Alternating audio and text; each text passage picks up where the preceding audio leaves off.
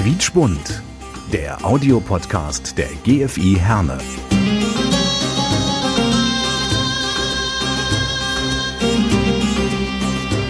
Wir verbinden Menschen. İnsanları birbirine bağlıyoruz. Noi colleghiamo le persone. نربط بين الناس Noi unim oamenii. Мы объединяем людей. nous lions les gens Hallo und herzlich willkommen zu einer neuen Folge von Quietschbunt. Das ist der Audiopodcast der GFI Herne. Ich bin Achim Preikschat und ähm, heute in dieser Folge wird es ernst. Ich würde fast sagen sehr ernst, aber dann auch ja, ich würde fast sagen fröhlich. Also beides ist heute dabei. Wir fangen mal mit dem ersten Part an und zwar äh, mit einem kurzen Zitat aus einem Buch. Mehr will ich jetzt erstmal gar nicht verraten. Schwestern bewegten sich wie Samen des Löwenzahns, Nachtwandlerinnen gleich zwischen ihren am Boden liegenden Kolleginnen, wie Geister zwischen umgeworfenen Grabsteinen. Manche blieben, vielleicht erblindet stehen, andere bewegten sich orientierungslos auf der Stelle. Keine hatte die Kraft, den anderen zu helfen, keine weinte oder schrie. Bis gerade eben waren sie noch in Reih und Glied marschiert, nun waren sie wie Grashüpfer überall verteilt. Das waren Höllenbilder ohne Höllenlärm. Das waren Höllenbilder in angstvoller Stille. Fabian Liedke, herzlichen Dank erstmal. Ähm, diese Zeilen stammen aus dem Buch Singvögel und Raben waren auch nicht mehr da. Geschrieben wurde dieses Buch von Shigemi Ideguchi und äh, er hat den Atombombenabwurf am 6. August 1945 auf Hiroshima äh, miterlebt und überlebt. Und äh, wir freuen uns ganz besonders, dass heute auch seine Enkelin hier ist, die Lima Ideguchi. Lima, herzlich willkommen. Dankeschön. Äh, Fabian, dir natürlich auch herzlich willkommen. Ja, ebenso Dankeschön. Ähm, Lima, dein Großvater, einer der wenigen, der diese furchtbare Katastrophe ähm, überlebt hat, der sie auch erlebt hat. Ähm, hat er da offen drüber gesprochen, so auch der Familie gegenüber mal? Hat er davon erzählt oder hat er das eher lieber totgeschwiegen? Er hat mit mir gar nicht darüber gesprochen. Natürlich, ich wusste das diese ganze und ähm, als er diese Buch geschrieben hat, habe ich auch gelesen und ähm, des, deshalb natürlich weiß ich die ganze Geschichte. Aber er hat mit mir persönlich gar nicht darüber gesprochen.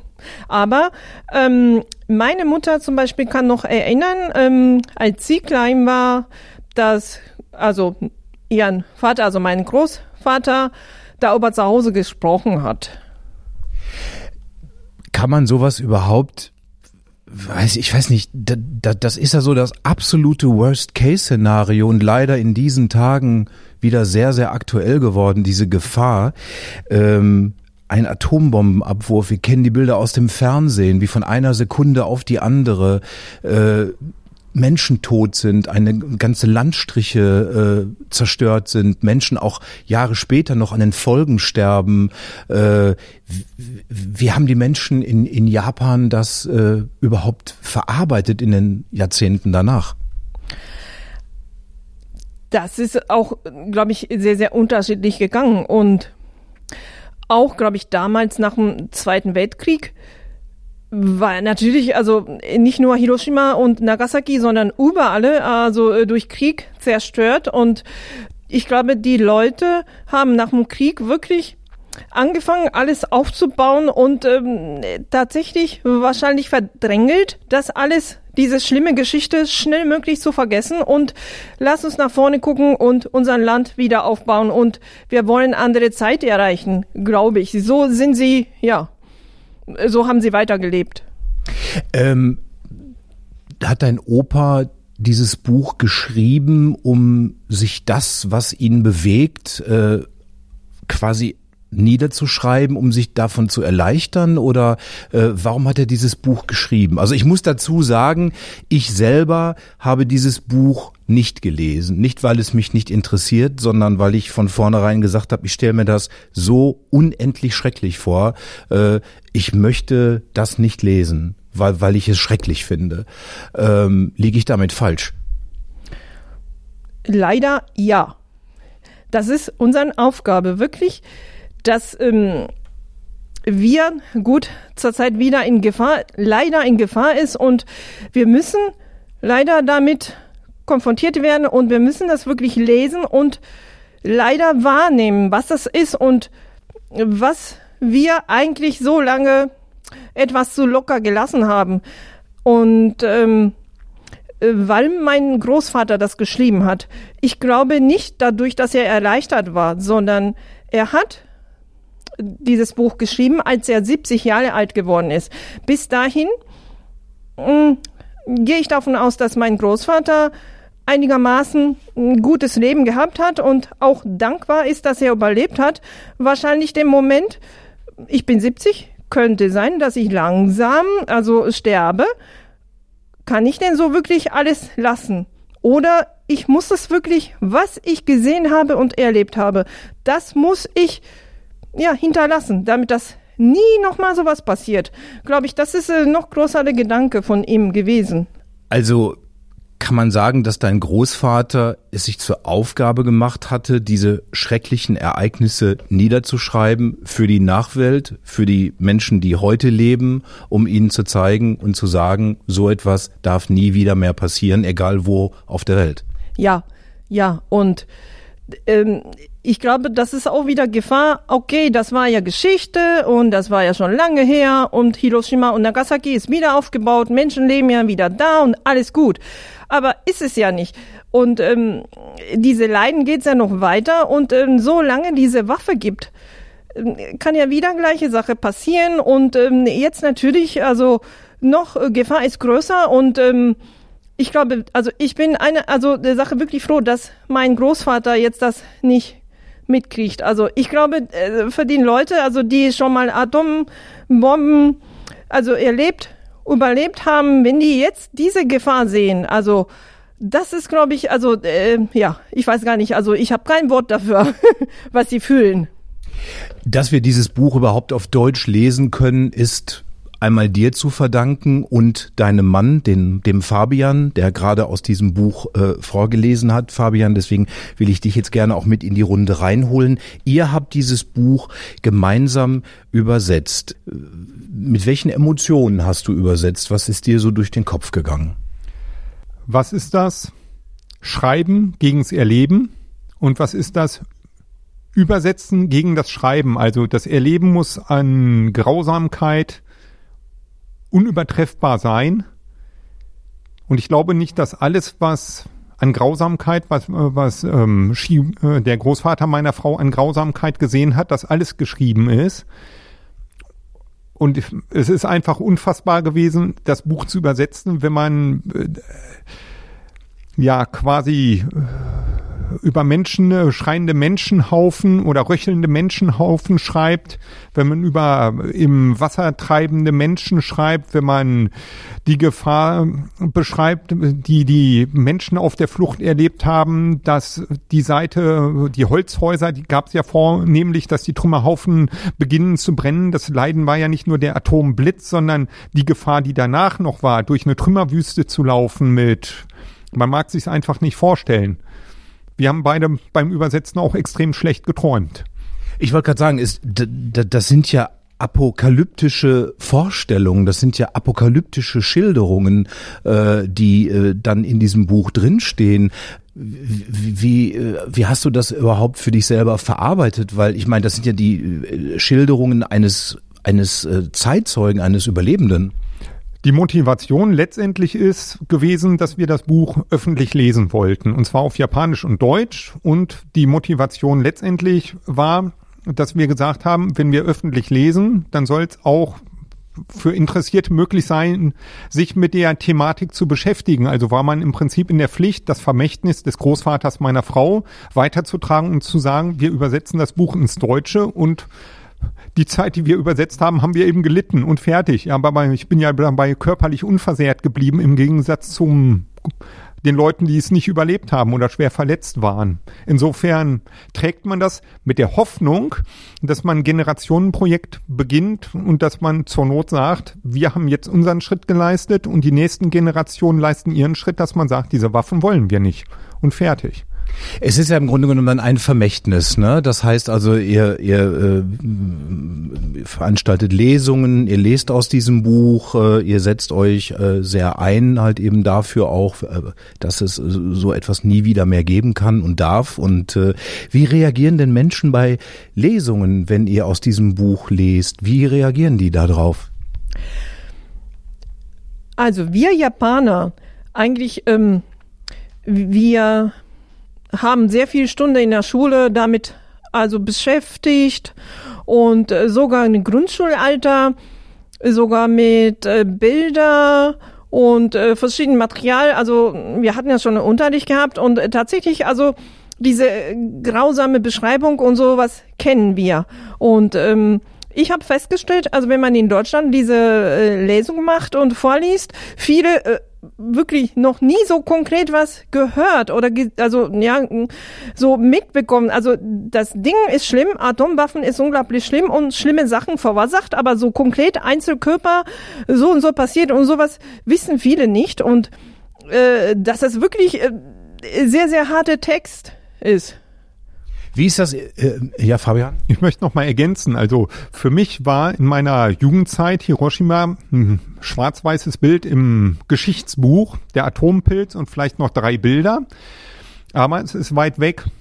Wir haben mal festgestellt, dass bei den Lesungen für, gerade auch für Schüler, die Thematik fassbar wird dadurch, dass meine Frau als Enkelin eines Überlebenden da ist und viele wissen gar nicht, dass dass es bei dem Atombombenabwurf Überlebende überhaupt gab.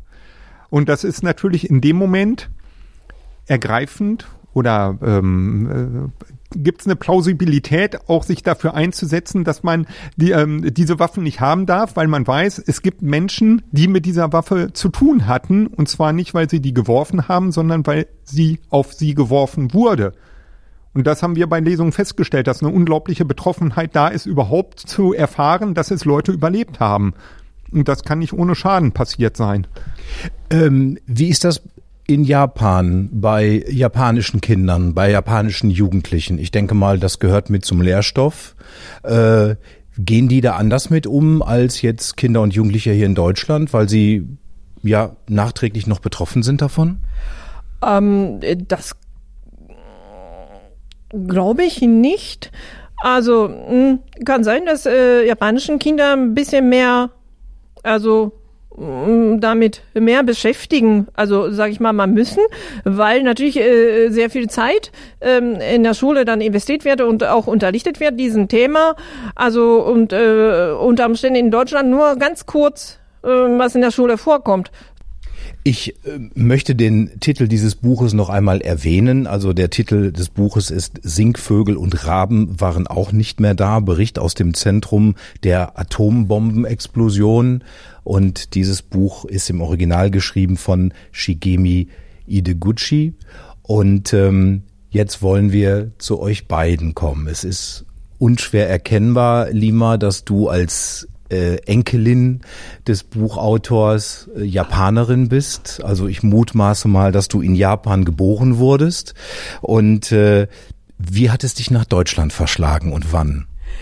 Ja, also ich bin in Japan geboren worden und ich bin in Japan groß geworden. Also äh, ich habe ganz normal Schule besucht und Abitur gemacht und nach dem Abitur zum Studieren bin ich nach Deutschland gekommen. Und Jetzt müssen wir den Fabian wieder ins Boot holen, denn ihr beiden seid ja verheiratet. Wie und wo habt ihr euch kennengelernt, Fabian? Kennengelernt haben wir uns an der Musikhochschule Dortmund. Das ist eine Außenstelle von Detmold. Wir haben beide Posaune studiert. Ich war ein paar Semester weiter als meine Frau. Damals noch nicht meine Frau. Ja, dort haben wir uns kennengelernt und dann hat sich alles gut gefügt. Und äh, führte dann dazu, dass ihr verheiratet seid. Trotzdem habt ihr beide unterschiedliche Nachnamen. Ne? Äh, wie, wa warum ist das so? Wer möchte darauf antworten? Äh, Lima, du? Ja, klar. Also ich habe ja meine Nachname angeboten, aber es ist leider nicht angenommen worden. Warum, Fabian? Ja, wir sind beide schon im musikalischen Bereich tätig gewesen und dann den Nachnamen zu ändern ist dann ein bisschen schwierig, wenn man plötzlich nicht mehr Fabian Liedke heißt mit der Posaune, sondern dann plötzlich Fabian Idegucci kommt. Es sind einfach irgendwie pragmatische Überlegungen gewesen. Es war möglich, dass jeder seinen Namen behält meine Frau ihren und ich meinen. Und so haben wir das einfach gehalten. Ähm, Lima Liedke hätte nicht gut geklungen.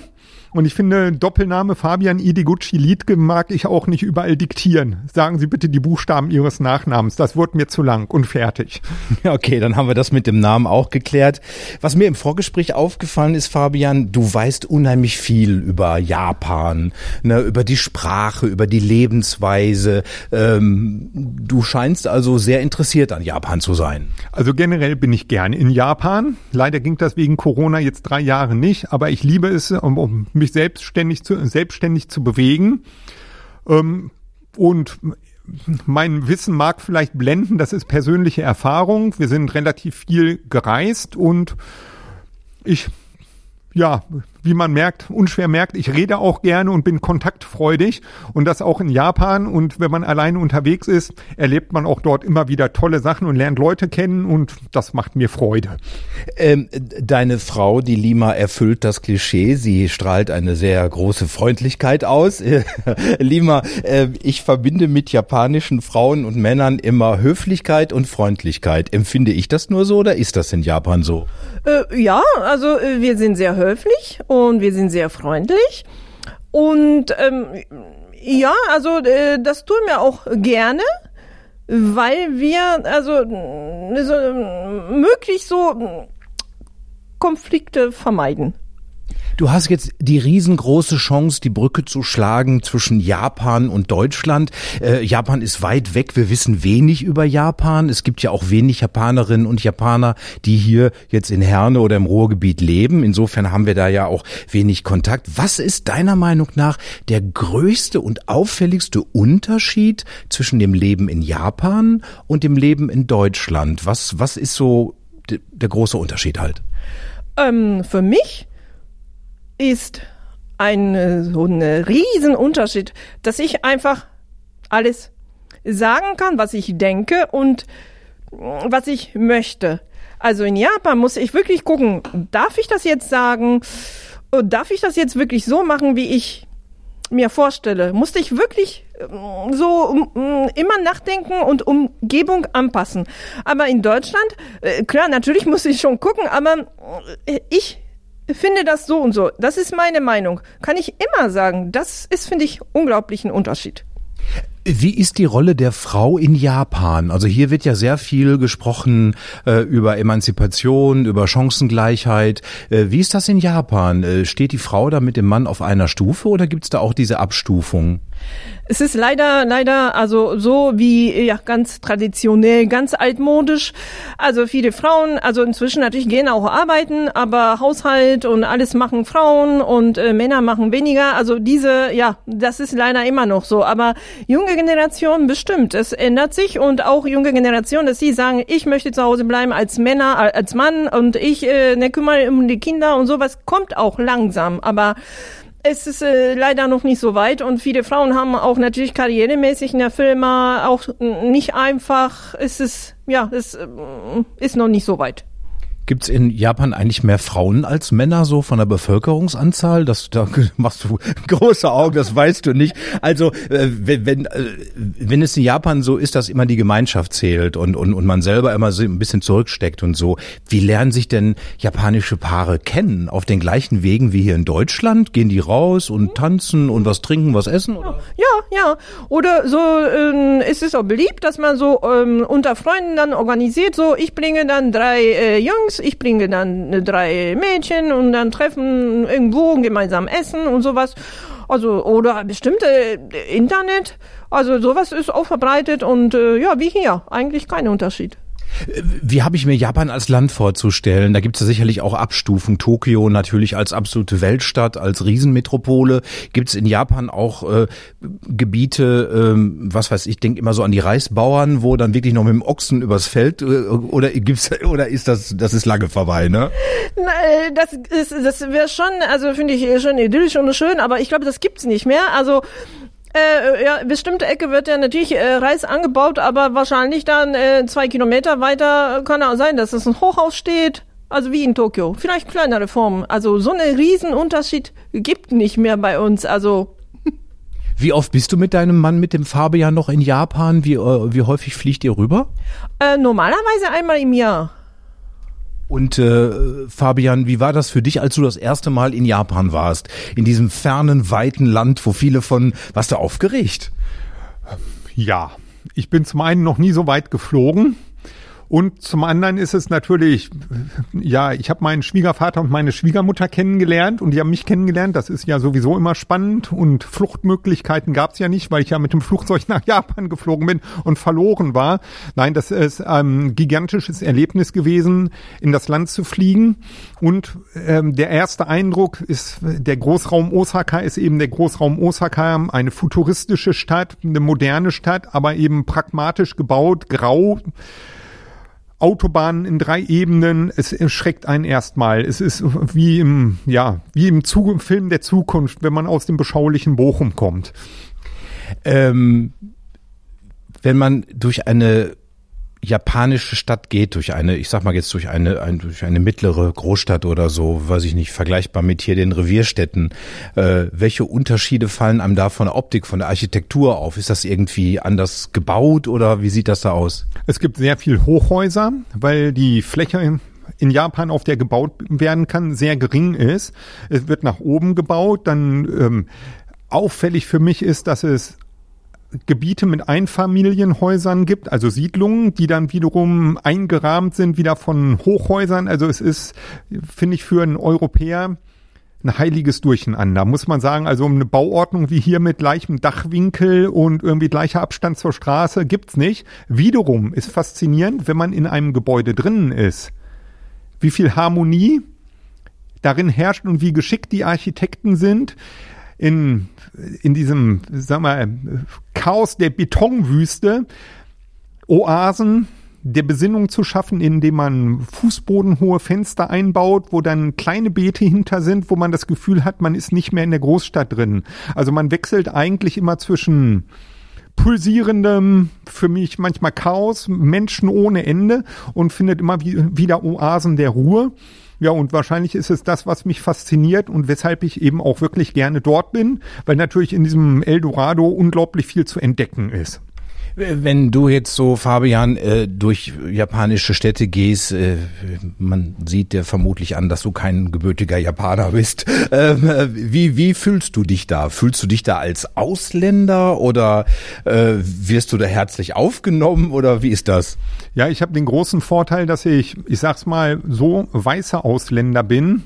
Und damit habe ich schon, glaube ich, durchaus, bin ich wohl gelitten. Und ähm, ich fühle mich generell auf der Welt als Mensch, so würde ich sagen. Und ich habe sowieso keine Zugangsprobleme und ich habe in Japan eben auch nie schlechte Erfahrungen gemacht. Ich habe es schon erlebt, dass im Supermarkt zwei Kinder vor mir weggerannt sind, weil sie nicht vermutet haben, dass ein großer weißer Riese wird manchmal auch Mozzarella genannt, um die Ecke kam. Die sind sehr schnell weg gewesen, aber das passiert nicht immer.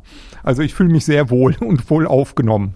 Ich finde das sehr schön, dass du gesagt hast, äh, Menschen, also im Grunde genommen gibt's ja auch nur Menschen auf dieser Welt und keine, äh, keine, weiß ich nicht, äh, Kulturen oder sonst irgendwie was. Äh, Lima, eine Frage an dich die Japaner hatten meiner Meinung nach schon immer irgendwie ein besonders gutes Verhältnis äh, zu den Deutschen oder eine besondere Meinung über die Deutschen. Ist das so oder äh, trügt da der Schein? Doch, doch, schon. Also ähm, äh, Deutsche sind sehr, sehr ordentlich und ja, also viele Wörter tatsächlich ähm, benutzt wird im, äh, ja, also medizinischen Bereich und also mh, ja, das ist äh, wirklich, ja, doch, doch, sehr, sehr positive, ja. Also Deutsche, äh, ja, ja. Wie, wie ist denn das Interesse in Japan für das, was hier in Deutschland, hier in Europa passiert? Ich meine, ich habe das mal von Nachbarn gehört, die äh, ein halbes Jahr in Amerika gelebt haben. Die haben gesagt, also Dinge, die hier in Deutschland jetzt in den Medien rauf und runter laufen, die Deutschland betreffen, die rangieren da in Amerika ganz weit unten. Die sind mit sich selbst beschäftigt. Wie ist das in Japan? Weiß man da, interessiert man sich da schon so ein bisschen dafür? Wer regiert in Deutschland? Was passiert gerade in Deutschland? Oder sagen die einfach nur, ja, Deutschland ist für mich Schloss Neuschwanstein? Das stimmt leider.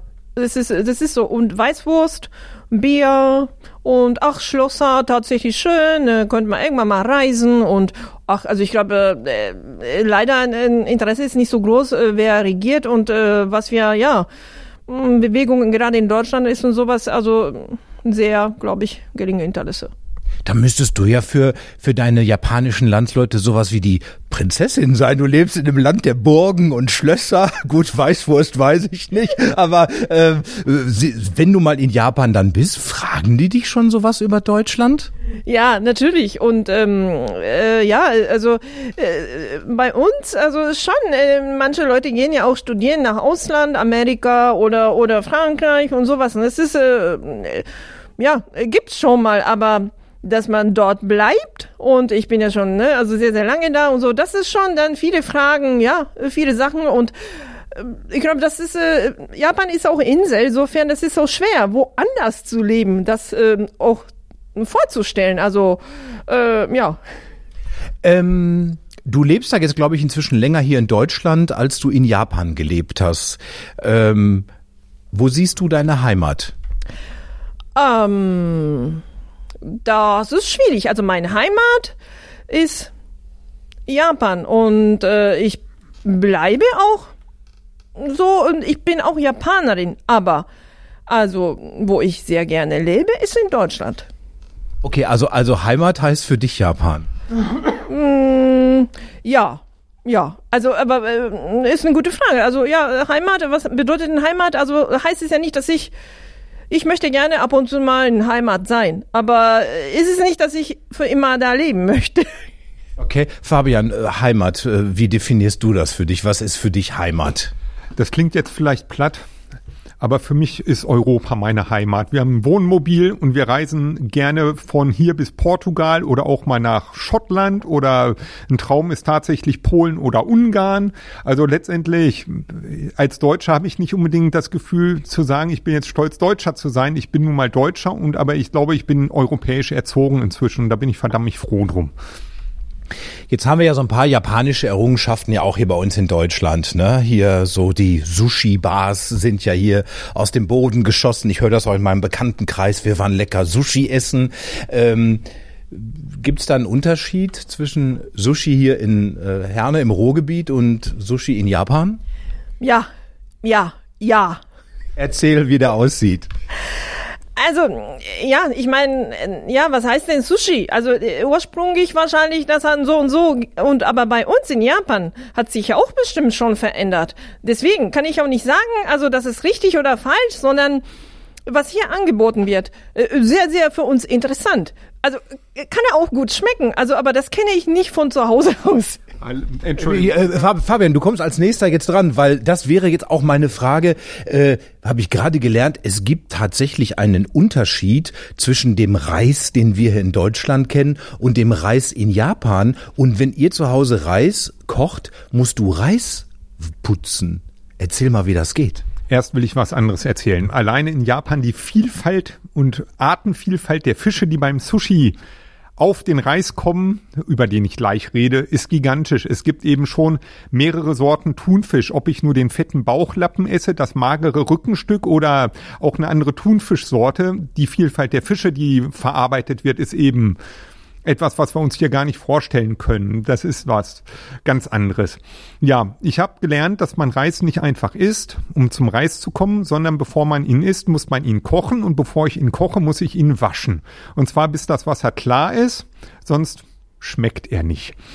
Okay, dann wieder was dazugelernt. Lima, äh, japanische Menschen sind klein und zierlich. Das klingt jetzt wie ein dummes Vorurteil meinerseits, aber du hast mir im Vorgespräch gesagt, es ist tatsächlich so. Die Japaner sind jetzt nicht so groß und nicht so kanten wie wir hier in Deutschland? Ja, das stimmt. Also ähm, äh, ja, ich bin nicht so ganz klein, äh, ich bin ziemlich stabil, aber also ähm, wir sind generell äh, ja schmaler und kleiner.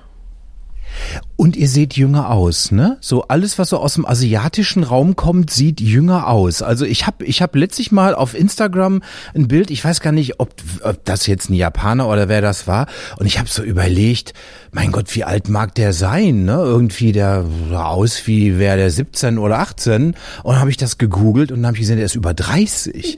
Und da habe ich gedacht, oh mein Gott, ewige Jugend in Japan, wie macht ihr das? Ach, das ist auch sehr, sehr beliebtes Thema. Also so, sogar inzwischen, glaube ich, äh, junge Männer. Also ähm, viele wirklich also achten auch ähm, ja was sie essen.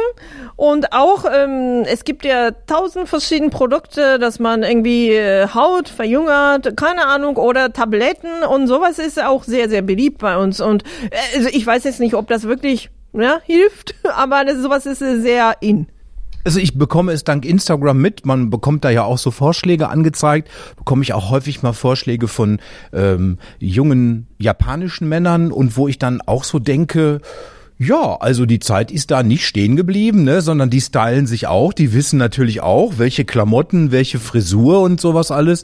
Ähm, welche Rolle spielen so soziale Netzwerke wie jetzt TikTok oder Instagram in Japan? Also man man man sagt ja, die, die äh, Chinesen beispielsweise sind da ja völlig durchautomatisiert äh, mit allem. Wie ist das in Japan? Hightech? Welche Rolle spielt das da? Ah, das ist äh, wirklich also äh, schon sehr sehr lange bevor Smartphone überhaupt in den Markt gekommen ist, hatten wir so Handy, dass man untereinander E-Mails und Fotos noch äh, schicken könnte, ziemlich leichten Form und und also sowas ist unglaublich beliebt.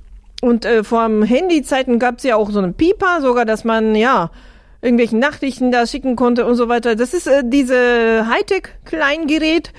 Also sie sind total beliebt und auch richtig genutzt, auch von jungen Leute und auch nicht nur junge Leute und auch ähm, ist es auch beliebt. Also ich bin hier gerade um dann Fotos ähm, irgendwo in Instagram oder Facebook ähm, äh, zu zeigen. Sowas ist total beliebt und ich habe so und so viele Freunde und dann ich kriege so viel, ähm, ja, also irgendwelche Antwort oder der, ja, also sowas ist äh, nach wie vor sehr beliebt. Ähm, japanische äh, Jungs und Mädels sind also zierlich und äh, schlank, was vielleicht auch an der eventuell guten äh, Ernährung liegt. Da will ich gleich nochmal eine Frage zu stellen. Aber sündigt man in Japan dann auch mit Fastfood und Kartoffelchips und Weingummi und Lakritz und sowas? Oh, Rakritz ist ein Thema, ja. Also das ist, äh, das geht bei uns gar nicht. Also ähm, naja, aber also äh, Fastfood ist total beliebt, also sogar viel mehr als hier in Deutschland. Also als ich äh, noch in Japan gelebt habe und zur Schule gegangen bin, also äh, ich war auch sehr, sehr häufig äh, damals gegessen und äh, es ist total beliebt.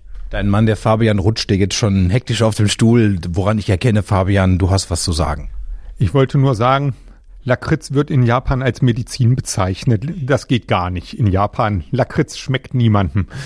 Weil das nicht so lecker schmeckt wie hier, sondern so wie Lakritz vermutlich ursprünglich schmecken muss. Irgendwie, stell mir Lakritz bitter vor, oder? Nein, es ist einfach nur meine Erfahrung, als ich mal zu Hause Lakritz hatte, dass meine Frau sofort die Nase übelst gerümpft hat und irgendwie gar nicht verstehen konnte, dass man irgendwie sowas überhaupt käuflich anbieten darf. Ja, was dir aber sehr entgegenkommt, Fabian, ist äh, die japanische Esskultur. Ne? Du hast da schon so von geschwärmt. Morgens zum Frühstück kann man schon richtig reinhauen, ne? Also die japanische Esskultur ist herrlich. Es macht Spaß einzukaufen. Es macht auch Spaß, in große Kaufhäuser zu gehen, wo eine mindestens Fußballfeldgroße Etage allein dem Essen gewidmet ist mit allen erdenklichen Möglichkeiten, was man sich vorstellen kann zu essen, von super Rindfleisch über Fisch, Gemüse, fertig zubereitete Dinge. Diverseste Dinge, die ich jetzt nicht alle aufzählen mag, weil sonst die Zeit zu sehr voranschreitet. Es ist einfach ein ähm, reichhaltiges Land, was das Essen anbelangt. Nicht nur das, aber das interessiert mich sehr. Apropos Essen, was ist so ein klassisches japanisches Essen? Also ich, das ist ja eine doofe Frage. Ne? Wenn ich jetzt sagen würde, was ist ein klassisches deutsches Essen? Ich weiß nicht, ist das Sauerkraut mit Eisbein oder sind das Rinderrouladen? Äh, für mich Pommes könnte ich fünfmal am Tag essen. Aber äh, was ist so, äh, weiß ich nicht, was würde so an so einem Montag in Japan, was würde es da zu essen geben? Also als Mittagessen, als warmes Essen? Ja, also natürlich Reis und dann so Suppe, also mit Miso und vielleicht ein bisschen Setan drin und äh, Fischpulver drin von Geschmack. Und dann vielleicht ein gebraten Fisch oder mh, mm, ja gebraten Fleisch könnte auch geben. Und vielleicht einen kleinen Salat oder gedünstete Gemüse, vielleicht ein Tofu dazu, sowas. Wenn die japanische Küche so gesund ist und die Japaner alle so zierlich sind, dann bräuchten die ja eigentlich gar keine Fitnessstudios, weil sie ja halt eben so schlank sind. Oder gehen die Jungs alle in die Fitnesscenter, damit sie ein bisschen mehr Muckis kriegen und posieren können? Weil hier in Deutschland ist das ja echt so eine Seuche geworden. Ja, also bei uns gibt's auch schon ein Fitnessstudio, also aber nicht, äh, ja, stimmt, nicht so viel wie hier in Deutschland. Also ich weiß es nicht, wer überhaupt, also äh, viele junge Leute oder eher etwas äh, ältere Generation, damit dass sie fit halten. Also, das kann ich leider nicht sagen. Fabian, du hast gerade etwas sehr Schönes gesagt, äh, wenn man in Japan etwas gefragt wird, möglichst noch mit einer Auswahlfrage, so getreu dem Motto, essen wir dieses oder essen wir jenes oder möchtest du Tee oder möchtest du Kaffee? Da muss man sich sehr genau überlegen, wie man antwortet. Erzähl mal bitte. Also, ich würde am liebsten mit den Hörern einen Quiz machen, einen Preis aussetzen. Das wird mir aber zu teuer, obwohl ich sicher bin, dass alle verlieren werden. Die Frage lautet, gehen wir Sushi essen oder gehen wir Schnitzel essen? Sie sind Gast. Wie antworten Sie? Überlegen Sie bitte drei Sekunden. Also dann habe ich jetzt beispielsweise gesagt, ich würde jetzt spontan sagen, ich wäre für Sushi, weil ich es noch nie so probiert habe. Und die Antwort wäre dann? Falsche Antwort. Leider kein Hauptgewinn. Die richtige Antwort wäre gewesen Beides ist möglich.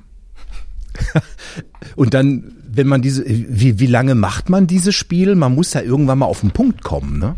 Ja, ich bin ja nun nicht Japaner. Ich komme ja nur eindeutig aus Deutschland, aus Europa. Ich biege das dann ab und sage dann, die Frage ist falsch gestellt. Ich gehe Sushi essen. Und wie reagieren die dann da drauf? Ist das nicht ein bisschen unhöflich? Man kann auch Japaner zum Lachen bringen. Das ist dann schon in Ordnung. Ich habe ein bisschen Narrenfreiheit.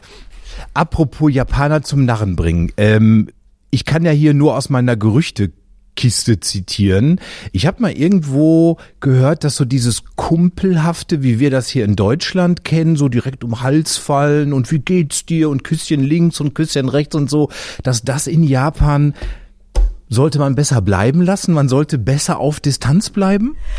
Ja, also was heißt denn Distanz? Also wir haben ja diese Kultur nicht. Also dass man den irgendwie umarmt und einfach Küsschen gibt und so und sogar Hand geben. Also manchmal machen wir das auch, aber das ist normalerweise sehr, sehr so ähm, äh, so Hand geben ist, das ist schon für uns bisschen so offiziell und ähm, das ist nicht so locker. Und äh, zum Beispiel normalerweise sehe ich ja einmal im Jahr, also wenn ich in Japan bin, meine Freundinnen und ähm, ja, wir haben uns ja wieder ein Jahr nicht gesehen, aber trotzdem, wir umarmen nicht ganz normal, so Hallo sagen, aber kein Küsschen geben und trotzdem, also wir freuen uns und ja, das ist halt bisschen andere Kultur. Äh, ist es, stimmt es, dass Japaner sich immer, äh, immer verbeugen, wenn sie, wenn, wann, wann machen sie das und warum? Ähm, also wenn ich meine Freundinnen treffe, dann verbeuge ich nicht. Also wenn ich äh, zum Beispiel äh, Menschen treffe, also beispielsweise vielleicht älter äh, sind, und dann, dann musste ich bisschen vorbeugen und das ist ja so von Höflichkeit. Also wenn man Hallo sagt, äh, beugt man schon ein bisschen und wenn man Tschüss sagt, auf Wiedersehen und dann auch äh, ein bisschen Kopf unter. Das ist äh, dann höflich. Also ja, das, das ist ein bisschen zeigen, so ich habe Achtung. Ähm, Jetzt im Gegensatz zu äh, Türken, Marokkanern, Italienern, Griechen, ich hoffe, ich habe jetzt keinen vergessen, hast du jetzt ja nicht die Annehmlichkeit, dass du aus der Haustür gehst und zwei Straßen weiter ist jetzt irgendwie ein japanischer Lebensmittelladen und da ist ein japanisches Restaurant und da ist die japanische Gemeinde, äh, sondern du bist ja dann eigentlich so ziemlich allein auf weiter Flur hier. Ähm, ja, also äh, mich hat's noch nie so gestört, dass ich das äh, nicht habe und ich glaube, wenn ich das komplett vermisse, dann lebe ich hier ganz falsch.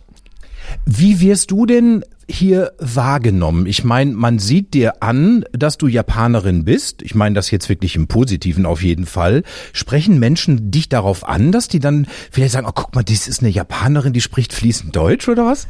Na, also so direkt nicht, aber ich finde, das ist so ein bisschen wahrscheinlich typisch hier Ruhrgebiet. Also man kommt ja schon mal im Bahn, im Bus, ein Gespräch, ne? Und äh, ja, also wenn jemand direkt irgendwie fragt, wo kommen Sie und so, äh, ja, das ist schon mal passiert und ich hab's immer ziemlich positiv äh, so ähm, wahrgenommen und also ich finde die Lockerheit und vor allen Dingen, ich fühle mich auch hier akzeptiert. Ähm, aber was ich immer versuche ist, also wenn er solche Gespräche ist und dass ich auch äh, wirklich beteilige, dass ich nur, also nur Hallo sage und weggucke, sondern auch äh, ein bisschen zeigen, also ich verstehe euch auch, ich kann auch eure Sprache und ich sehe anders aus, aber ich, äh, ja, ich möchte hier integriert werden und ähm, ja, ich möchte mit euch zusammenleben. Das äh, möchte ich immer ein bisschen zeigen. Ähm wie hast du dich denn gefühlt damals, als du hier nach Deutschland kamst? Du hast ja sicherlich kein Deutsch gesprochen erstmal, sondern nur Japanisch und äh, warst auf einmal in diesem fremden Land. Wie war das mit der Integration? Hattest du da, bist du da auf Probleme gestoßen oder bist du mit offenen Armen empfangen worden oder kam sehr viel von dir selber, dass du gesagt hast, ich will das jetzt einfach? Ähm so, am Anfang natürlich, also äh, wenn man gar nicht sprechen kann oder nicht wirklich gut und wenn man nicht verstanden wird, das ist immer schwierig, aber hm, also ganz negative, also äh, Erfahrung habe ich sehr, sehr selten gemacht. Und manchmal, das ist, glaube ich, ich, ich weiß nicht, ob ich so sagen darf oder kann. Also wenn ich irgendwas gesucht habe irgendwo und dann ich habe was nicht gefunden, was ich gesucht habe und ähm, dann muss ich überlegen, so was mache ich, vielleicht frage ich mal den Mensch, aber der Mensch sieht irgendwie gerade nicht so ganz äh, freundlich aus und aber äh, ja, der, der ist ja gerade der Einzige. Hier ist dann, ähm, okay, Entschuldigung, ich ähm, suche äh, ne, so gebrochen Deutsch und dann plötzlich, der Mensch ist total nett und dann richtig äh, so geholfen. Sowas habe ich häufig ähm, erlebt und äh, deswegen sage ich wirklich ein bisschen trauen und ähm, ansprechen und wenn man das anspricht, also wird man schon hier geholfen. Fabian, mit einer Japanerin verheiratet zu sein, noch dazu ein so tolles Wesen wie deine Frau, wirst du nicht von deinen Freunden und Bekannten beneidet? Täglich. Nein, was soll man sagen? Das ist also, wenn man jetzt, ähm, wir sind verheiratet, wir haben den Hochzeitstag eigentlich mal vergessen. Nein, ich darf es nicht sagen, was meine Frau immer sagt. Sie bittet mich, nie, sie nicht an den schrecklichen Tag zu erinnern. Nein, es war 2007 und zwar meine ich am 11. April.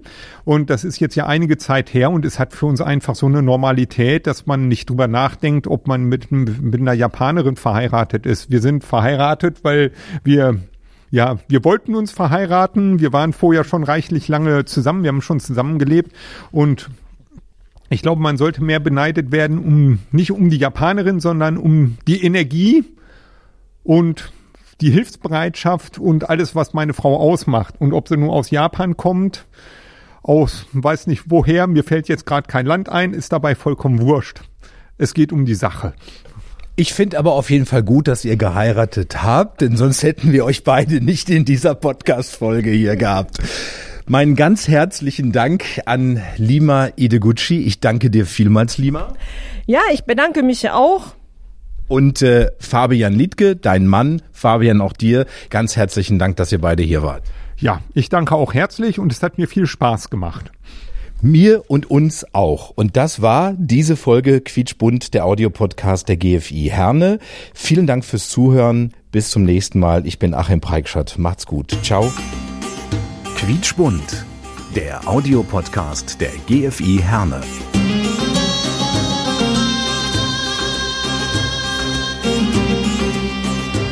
Wir verbinden Menschen. İnsanları birbirine bağlıyoruz. Noi colleghiamo le persone. نربط بين الناس Noi unim oamenii. Мы объединяем людей. Nous lions les gens.